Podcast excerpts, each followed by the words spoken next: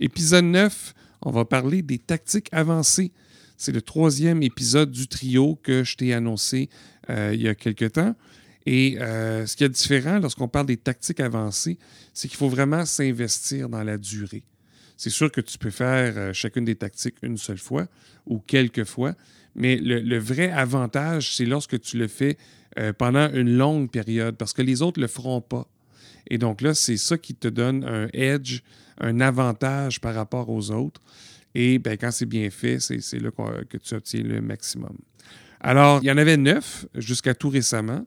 LinkedIn a décidé de mettre fin aux stories, euh, mais il nous en reste quand même huit, donc c'est intéressant. Je vais débuter par euh, les trois principales qui sont euh, le marketing de contenu, la prospection ou le sourcing, dépendamment si tu es au niveau des ventes ou du recrutement, et finalement la publicité ciblée. Donc ça, ce sont les trois principales tactiques avancées. Je vais te présenter les cinq autres à la fin, puis je vais aussi avoir euh, deux euh, extraits d'entrevue euh, que j'ai eu avec Amokran Marish pour les LinkedIn Live et Marco Bernard pour la newsletter.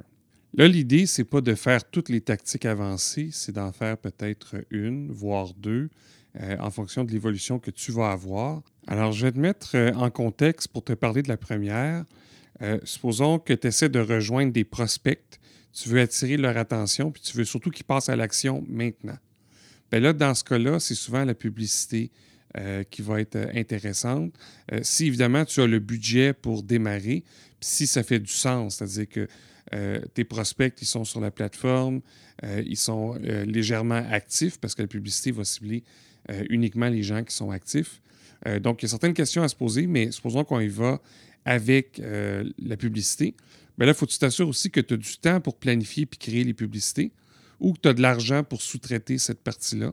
Et il faut aussi que tu maîtrises le reste du processus de vente.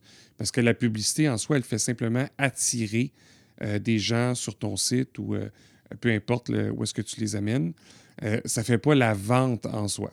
Donc maintenant, une fois que tu as validé tout ça, ben là, tu vas pouvoir utiliser la publicité pour cibler des profils professionnels et obtenir rapidement euh, des statistiques sur comment ils réagissent à ta publicité tout ça, pour ensuite pouvoir raffiner euh, le ciblage et le message. Il y a plusieurs formats qui sont disponibles selon ce que tu cherches. Donc, si tu es au niveau de la notoriété, la considération, les conversions, euh, c'est toi qui décides dans le fond, puis tu détermines le meilleur format. Selon le format que tu as utilisé, LinkedIn va privilégier les gens qui réagissent le mieux selon les objectifs que tu as choisis. Pourquoi? Ben, parce que lui, de son côté, euh, il veut que tu dépenses ton budget. Et il ne veut pas que, tu t'en ailles après. Il veut que tu aies vraiment un retour. C'est intéressant pour lui. Donc, il va favoriser que ça fonctionne euh, pour que tu puisses mettre encore plus d'argent dans la machine. Alors ça, c'est le fonctionnement. Euh, il faut que tu comprennes une chose, c'est que contrairement au référencement gratuit ou payant qu'on peut avoir, euh, l'audience visée, elle ne cherche pas quelque chose présentement. L'avantage que tu as, c'est que le prospect euh, ou la prospect euh, a exactement les bonnes caractéristiques. donc, ça peut être la bonne entreprise, le bon emploi, le bon niveau, l'éducation, la démographie. Donc, tout ça, tu l'as bien ciblé, mais ça ne veut pas dire que la personne est prête à passer à l'action. Donc, on est en interruption, ça c'est important de le comprendre. Pour réussir, il faut un budget, il faut aussi le bon ciblage, il faut un message, puis il faut que le message soit dans le bon format publicitaire, puis il faut une offre intéressante pour que les gens passent à l'action. Et moi, ce que je vois habituellement lorsque euh, j'accompagne des gens là-dedans, c'est que les deux premières étapes, euh, ils fonctionnent quand même assez bien, puis on peut réussir à raffiner les choses. C'est juste au niveau de la dernière étape, l'offre, elle ne convertit pas. Et donc, au final, ben, il y a un peu de frustration et tout ça. Donc, il faut vraiment s'assurer que la, partie euh, où est-ce qu'on amène les gens, tout ça, ça fonctionne bien. Parce que sinon, ça va coûter cher pour valider que ça ne fonctionne pas. Donc, peut-être qu'il y a d'autres plateformes comme Facebook qui peuvent être intéressantes pour valider des choses. Et ensuite, on va cibler de façon plus raffinée sur LinkedIn en tenant compte des caractéristiques que j'ai mentionnées. Bon, pour certains, ce n'est pas la bonne option parce qu'ils n'ont pas le budget ou ils n'ont pas le temps d'évaluer les hypothèses et tout ça. Donc, dans ce cas-là, ce qu'on va faire, c'est qu'on va regarder plutôt une stratégie de contenu. Donc, deuxième tactique avancée, le marketing de contenu. Je te mets encore une fois dans une situation, tu veux bâtir une audience, tu veux peut-être établir ta crédibilité, montrer ton expertise, euh, qui éventuellement va générer des demandes. Alors, tu mises à la fois sur ta marque et sur tes contenus pour que les prospects viennent à toi. Alors là, ce qui est important, ce que tu as besoin dans le fond, c'est du temps pour planifier, du temps pour créer les publications ou, encore une fois, un peu d'argent pour le sous-traiter euh, si c'est ce que tu veux faire. Et tu as aussi besoin de temps pour répondre aux commentaires. Alors ça, c'est ce que tu as besoin pour euh, utiliser cette méthode-là ou cette tactique avancée-là. Euh, puis il faut aussi que tu maîtrises les actifs numériques comme la page, ton site web peut-être, au minimum ton profil, parce qu'à quelque part, au fur et à mesure que tu vas publier et échanger, les gens vont venir voir ça. Donc, il ne faut pas les envoyer n'importe où, il faut les ramener aux endroits importants où est-ce qu'ils vont passer à l'action. Alors, le marketing de contenu, ça permet de rejoindre une audience, donc elle peut quand même être assez ciblée, mais ce qui fait qu'elle est ciblée, c'est les contenus que tu utilises. C'est moins précis que la publicité, puis la portée est plus ou moins grande selon différents facteurs tu dois, entre autres, déterminer euh, qu'est-ce qui va être intéressant aux yeux de l'audience que tu vises. Tu vas créer des contenus qui vont faire en sorte que euh, les gens vont trouver ça intéressant, vont vouloir aller plus loin, vont vouloir en savoir plus sur toi. Puis, pour maximiser ça, il faut que tu comprennes à quelque part le fonctionnement de l'algorithme. Et là, pour ce qui est du fonctionnement de l'algorithme, il y a des choses qui changent, il y a des choses qui ne changent pas trop ou qui ne risquent pas de changer. Alors, il faut savoir bien départager les choses, sinon on va virer fou et ce n'est pas l'objectif. Il y a plusieurs formats et fonctionnalités qui sont disponibles pour rejoindre et bâtir ton audience. Il peut avoir les posts, comme on a vu euh, dans l'épisode précédent, ou en fait deux épisodes précédents. Euh, les posts qui peuvent être euh, juste du texte, avec images ou photos, avec carrousel, avec sondage, etc. Tu peux lancer des LinkedIn Live tu pourrais créer des événements qui vont être une autre tactique avancée que je vais présenter plus tard. Euh, des articles, la même chose. Donc, il y a vraiment plusieurs façons de rejoindre ces gens-là. Et au fil du temps, il pourrait en avoir d'autres. Par exemple, Clubhouse a suscité beaucoup d'intérêt euh, en 2021 et euh, peut-être que LinkedIn pourrait avoir un équivalent, c'est-à-dire des événements qui seraient 100% audio. Ça ne prend pas grand-chose pour en arriver là, alors ça demeure une possibilité. C'est évidemment pas le choix qui manque. Alors, pour t'assurer d'atteindre tes objectifs, c'est important de mettre sur pied un calendrier éditorial. Ce calendrier-là, il va t'aider à garder le cap et il va faire en sorte que tu vas avoir une certaine fréquence. Puis c'est cette fréquence-là qui va t'aider. Il y a vraiment plusieurs outils qui existent pour programmer tes publications puis mesurer les résultats. Donc, je ne vais pas rentrer dans le détail ici, euh, mais c'est le fait d'avoir ça au départ qui va t'aider. Par la suite, peut-être que tu vas développer une certaine autonomie. Euh, tu vas trouver facilement euh, tes, sujets, tout ça, un peu comme Zara euh, Issani nous a parlé il y a quelques épisodes. donc, ça se peut que ça, ça va arriver en cours de route, mais au départ, si tu ne sais pas comment t'y prendre, cette structure-là va t'aider à avancer, à comprendre et à raffiner ton message pour rejoindre les bonnes personnes. La tactique peut s'utiliser au niveau de ton profil, donc juste toi en ton nom, ou au niveau de la page entreprise. Dans certains cas, c'est peut-être bon de varier, d'utiliser euh, ces deux entités-là, donc à la fois le profil et la page. Pour ma part, c'est ce que je fais. Au niveau de mon profil, je vais parler de sujets beaucoup plus vastes que sur ma page qui va être spécifiquement dédiée à LinkedIn. Donc, euh, mes objectifs sont différents et c'est pour ça que j'utilise deux canaux différents. Alors, on a vu la première qui était la publicité, on vient de voir la deuxième qui était le marketing de contenu. Peut-être que ça ne t'inspire pas, ça. Alors, qu'est-ce qui reste? Bien, il reste la troisième euh, tactique avancée, c'est le fait de faire de la prospection. Et là, bien, ça va te prendre du temps, encore une fois, puis ça va te prendre un petit budget, idéalement, pour t'assurer que ça ne te prenne pas trop de temps. Alors, la prospection, je te mets encore dans une autre situation. Tu veux trouver les bons prospects, tu veux bâtir la relation en privé, tu ne veux pas faire ça dans le fil de nouvelles, tu veux vraiment faire ça euh, via la messagerie, puis tu veux créer la confiance avec la personne.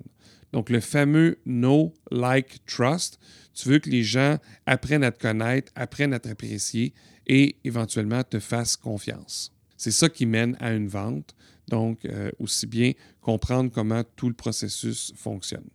Alors, tu vas chercher des prospects et ça, ça peut prendre du temps. Puis à un moment donné, LinkedIn va peut-être même, te mettre des bâtons dans les roues. Il va te dire tu as atteint la, limite commerciale. C'est là qu'un compte premium devient intéressant. Et moi, je dirais que le plus intéressant entre les deux, je n'ai pas de, part dans LinkedIn, donc c'est un, un, vrai euh, conseil, c'est d'utiliser Sales Navigator parce qu'en plus, lorsqu'on fait de la prospection, il donne des outils supplémentaires pour faire les recherches, pour sauvegarder, pour annoter, etc., etc. Alors, contrairement aux deux premières tactiques qui nécessitaient euh, que, les, prospects utilisent LinkedIn, hein, ça prenait des gens qui étaient légèrement actifs pour qu'ils puissent voir euh, ce que tu publiais. Bien, la prospection, elle, elle permet de, de rejoindre quasiment tout le monde. Euh, les gens qui sont passifs, lorsqu'on envoie un message, après un certain temps, ils peuvent quand même le voir. Donc, il y a, cet avantage-là au niveau de la prospection. À l'aide des critères de recherche et, comme je mentionnais, peut-être d'un compte euh, Sales Navigator, euh, donc un compte premium payant, tu vas pouvoir chercher et qualifier tes prospects, puis les inviter. Alors là, inviter, ça ne termine pas là, c'est le début. Ça va, il va falloir que tu inities un processus de création de confiance avec tous les gens qui vont avoir accepté. Donc ça, nécessairement, avec le temps, il y a de plus en plus de gens qui vont entrer dans ton processus de vente et on peut, tu peux utiliser LinkedIn pour euh, créer cette confiance-là. Et ce que ça veut dire, c'est que ça, va être utile de garder la relation puis un certain rythme. Puis le rythme va varier selon la personne, selon euh, la réponse qu'elle va faire, euh, selon la qualification du prospect, euh, j'utilise souvent les A, B, C. Donc, euh, les A vont être plus importants que les B, qui vont être plus importants que les C. Bien, ma fréquence pourrait varier aussi selon euh, cette qualification-là. Bref, il y a plusieurs choses qu'on peut faire avec le compte Sales Navigator, mais ça demande du temps. Si on essaie d'aller chercher la personne sur 100 qui est intéressée maintenant, on va en faire suivre 99 L'idéal, c'est probablement d'aller chercher les 10 à 20% des gens qui sont intéressés dans un horizon court à moyen. Et au fur et à mesure qu'on va démarcher ces gens-là, ben, il y en a des nouveaux qui, vont s'ajouter et on va avoir une certaine vitesse de croisière qui va s'installer. Alors, trois tactiques. Je n'ai pas parlé d'automatisation et tout ça. Euh, ce n'est pas l'objectif. Mais ces tactiques-là, en soi, chacune, si ça correspond à ce que tu aimes, à ce que tu es, à ce que tu veux faire, bien, il y en a probablement une des trois qui, va t'intéresser, puis je te suggère de commencer avec celle-là. En cours de route, par contre, il faut que tu saches qu'il y a des avantages à jumeler les tactiques. Il y a des études qui ont été faites quand on fait la tactique 1, euh, qui serait par exemple la publicité, bien qu'en même temps on a fait du marketing de contenu, nos statistiques sont plus élevées, c'est-à-dire que euh, les gens qui ont vu notre contenu en mode organique, donc gratuit, lorsqu'ils voient la publicité, bien, ils sont déjà un peu gagnés d'avance et ça augmente les taux de conversion. Donc ça, c'est un exemple, mais ça serait le même exemple entre la prospection et la publicité euh, ou la prospection et le marketing de contenu. Au fur et à mesure qu'on établit une certaine présence, bien, ça crée de la confiance et éventuellement, ça va nous permettre soit d'obtenir des candidats, je ne l'ai pas mentionné, mais euh, ça fonctionne aussi pour les candidats, mais ça va permettre de faire euh, des ventes également. Alors, publicité, marketing de contenu, prospection. Qu'est-ce qu'on peut faire d'autre? Bien, j'ai mentionné rapidement, alors je vais y revenir encore une fois rapidement. Tu peux créer un groupe et maintenir un groupe. Ce n'est pas nécessairement la tactique que je recommande euh, dès le départ, mais dans certains cas, euh, ça peut être la bonne. Et j'ai des clients qui ont réussi à créer quelque chose d'intéressant. C'est jamais aussi fort que Facebook peut l'être. D'un autre côté, il y en a plusieurs qui ont tiré la serviette sur Facebook euh, et LinkedIn devient un endroit intéressant, surtout lorsqu'on le jumelle avec euh, une infolettre, donc la possibilité d'envoyer des emails. En utilisant les deux, euh, les deux canaux, on réussit à faire quelque chose d'intéressant. En novembre ou décembre 2021, donc c'est assez récent, LinkedIn a ajouté des. ajouté, il faut faire attention. Les statistiques existaient il y a plusieurs années. Donc, il les a plutôt euh, euh, remises euh, dans l'interface. On est en mesure de voir le nombre de vues générées, l'engagement généré et tout ça. Donc, ça me laisse croire que peut-être que les groupes vont revenir en puissance en 2022. J'espère que ça va être le cas, donc je croise les doigts. Créer des événements. Bien, ce qui est intéressant, c'est que si tu crées un événement, les gens peuvent s'inscrire. Et lorsqu'ils s'inscrivent, tu peux aussi demander pour que les adresses e-mail soient euh, renseignées. Donc, tu peux obtenir des adresses e-mail. Et ça te permet de voir qui est intéressé sur un sujet. Alors, c'est ça qui est intéressant au niveau des événements. Par la suite, bien, dépendamment si ça c'est fait via Zoom euh, ou une autre plateforme ou directement sur LinkedIn avec LinkedIn Live, mais tu as le fait de créer de la confiance rapidement parce que tu es la personne qui a créé l'événement. C'est ça l'avantage de cette tactique-là. Alors, un événement, ça peut être intéressant. Plusieurs événements, c'est là qu'il peut y avoir quelque chose qui va payer à long terme. Tu peux publier des articles, c'est un peu comme un article de blog sur ton site, sauf que là, il est hébergé sur LinkedIn. Il n'y a pas l'avantage de ce qu'on appelle la longue traîne, c'est-à-dire la longue traîne. À partir du moment qu'on publie quelque chose, euh, il y a une certaine visibilité, puis par la suite, la visibilité est plus faible.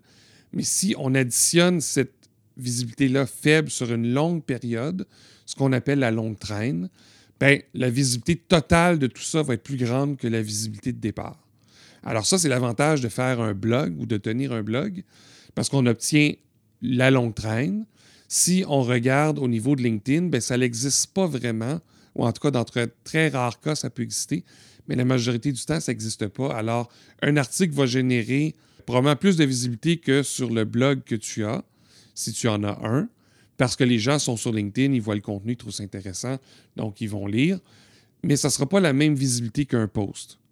Un post, c'est plus des impressions. Donc, si tu vois qu'il y a eu 1000 vues pour ton post, puis que ton article a généré seulement 50 vues ou 100 vues, il ben, faut que tu comprennes que ce n'est pas la même chose les vues d'un post, c'est comme des impressions. C'est pas parce que les gens l'ont vu devant eux qu'ils l'ont lu. Alors qu'un article, les gens, ils sont sur l'article. Ils ont cliqué. Si on veut mettre une équivalence, tu peux multiplier par 10. 50 vues ça serait d'un article, ça serait l'équivalent de 500 vues d'un post. Alors, ça peut t'aider à comparer les deux. Publier des articles, dans le fond, ce que ça fait, c'est que ça te permet de, de montrer euh, que tu as une certaine expertise dans quelque chose ou que tu as euh, des, histoires qui valent la peine d'être lues. Alors, euh, il faut qu'il y ait une stratégie derrière ça, mais encore une fois, dans la durée, ça peut être intéressant à considérer pour certaines personnes. Et maintenant, on termine avec deux tactiques avancées où est-ce que j'ai un extrait à te proposer. Je vais débuter avec faire des vidéos en direct avec Amokran Marish, qu'on a déjà eu au début dans les premiers épisodes du podcast. J'avais eu la chance de, lui poser une question lorsqu'il avait euh, réalisé son centième LinkedIn Live. Après avoir fait 100 épisodes, c'est quoi l'élément distinctif que LinkedIn Live apporte? Moi, je dirais, c'est deux choses. La première, c'est que contrairement à toutes autres fonctionnalités, disons les publications, les articles, euh, la newsletter euh, ou d'autres fonctionnalités, c'est qu'elle permet une interactivité instantanée extraordinaire. C'est-à-dire que contrairement à un article qui se concentre plus et qui a des fruits plus sur le long terme, tu vois, il y a, là tu connais très bien, j'ai appris d'ailleurs toi l'algorithme, euh, il laisse les articles, donc euh, c'est au compte-goutte. Les lives, c'est l'inverse, c'est dans l'instantané, c'est vraiment tout de suite. Et l'autre aspect que je trouve hyper intéressant, c'est euh, le fait que c'est multimédia. Donc, contrairement aux articles ou aux publications, on peut faire bien sûr des vidéos. Là, on est, tu vois, on est en train d'échanger. Donc, il y a tout l'aspect non verbal. Sur un article, sur un écrit, la personnalité de la personne qui écrit ou qui. il ne va, pas, il va pas nécessairement faire passer tout l'aspect non verbal. Tu vois, si tu vois dans les commentaires, il y a beaucoup de gens qui écrivent et qui me remercient, et je, les remercie aussi pour les connaissances, pour les idées, mais il y a aussi des gens qui me parlent d'aspects plus soft skills. Il y a des gens qui me disent ton énergie est contagieuse, ton sourire, euh, ton je ne sais pas quoi. Donc, il, au fait, ce comment il consomme mes contenus n'est pas juste lié à la matière grise, aux connaissances que, que j'ai, mais aussi à mon, à mon état d'esprit. Et je trouve que le live, pour ça, est très intéressant. Alors ça, c'était pour faire des vidéos en direct. Maintenant, je te propose un extrait d'entrevue euh, que j'ai faite avec Marco Bernard. c'est un de ceux que j'ai vu qui a gardé une certaine constance au niveau de l'infolettre. Il se dirige tranquillement vers le, sans infolettre. Donc, on l'écoute. Qu'est-ce que tu aimes de cette nouvelle fonctionnalité-là? Ben, ça offre la possibilité d'abord d'avoir des abonnés qui viennent euh, s'abonner sur la newsletter, recevoir ça à chaque fois qu'on diffuse un, contenu. Euh, les gens reçoivent aussi un courriel qui les avise qu'il y a un, nouveau, nouveau, contenu qui est disponible. Donc ça, c'est super le fun. Pour moi, euh, ça, a amené, tu vois là, ça fait c'est la quatrième édition aujourd'hui. on est déjà tout près de 200 personnes sur la newsletter. Fait que je suis bien, bien, content. Je trouve ça vraiment le fun. Et puis, moi, je l'ai, je l'ai diffusé aussi sur ma liste courriel. Je l'ai envoyé dans la liste courriel pour dire aux gens euh, si ça les intéresse de s'abonner sur la, sur la newsletter sur LinkedIn. Et, euh, étonnamment, ça m'a donné comme une cinquantaine d'abonnés de, plus. Ça, je trouve ça intéressant aussi. Euh, et mis à part ça, ben, dans le fond, ce que j'ai trouvé intéressant dans cette, ce format-là, c'est que c'est un format que je, que je pensais faire depuis quand même un certain temps je trouve ça le fun de faire comme des wrap-up hebdomadaires de ce que tu as vu dans la semaine, de ce qui est arrivé dans ton domaine d'expertise et tout ça. Et puis, euh, il y a plusieurs entrepreneurs, euh, plus souvent qu'autrement des Américains, mais quelques Français aussi qui, qui utilisent ce format-là, qui utilisent euh, cette formule-là, plus souvent qu'autrement par courriel. Mais là, moi, je pensais le faire peut-être. Là, je me disais, je fais déjà plusieurs courriels dans la semaine, deux, des fois trois courriels dans la semaine. Quand je suis en lancement, c'est même plus que ça. Euh, je me disais, si je rajoute un autre courriel pour donner encore de l'information, j'avais peur de perdre un peu des gens par rapport à ça. Puis je me disais, il faut que j'y aille à un endroit où je sais que les gens vont, euh, vont euh, être intéressés par le contenu. Alors, j'ai quand tu es arrivé vers moi, tu m'as mentionné cette, cette fonctionnalité-là j'ai fait le lien avec le fait que j'avais euh, fait beaucoup de recherches pour ajouter des gens qui étaient passionnés de podcast dans mon réseau depuis les 4-5 derniers mois. J'avais commencé ça, en fait, euh, euh, ben, au début de l'année 2020, j'avais commencé ça, faire des recherches par hashtag, faire des recherches par mention dans les profils, dans les noms de profils également, dans les descriptions. Et puis tout ce qui, tournait autour de podcast, podcaster, podcasting, tout ce qui trouvait, euh, tout ce qui se trouvait autour de ça, j'allais euh, vers eux pour euh, les, amener dans mon réseau, en fait, les, les ajouter dans mon réseau.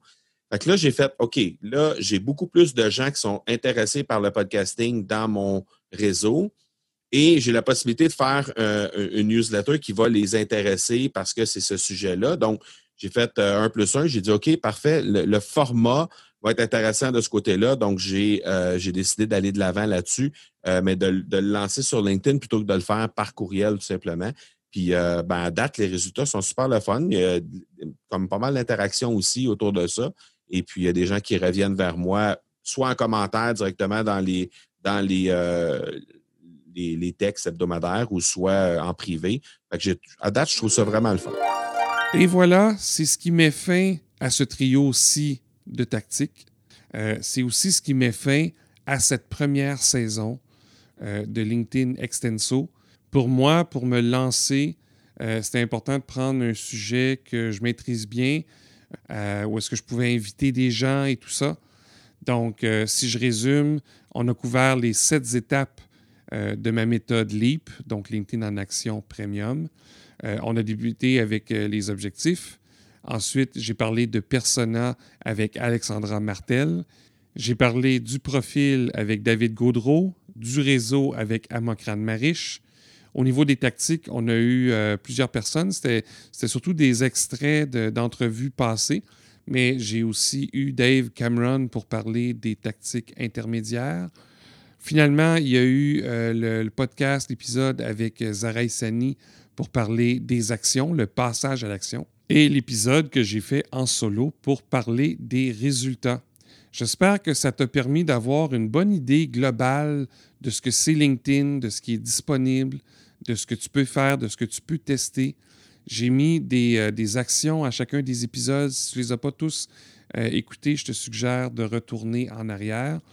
Euh, tu as en main, selon moi, ce que ça prend pour tester les choses et j'espère que tu as apprécié.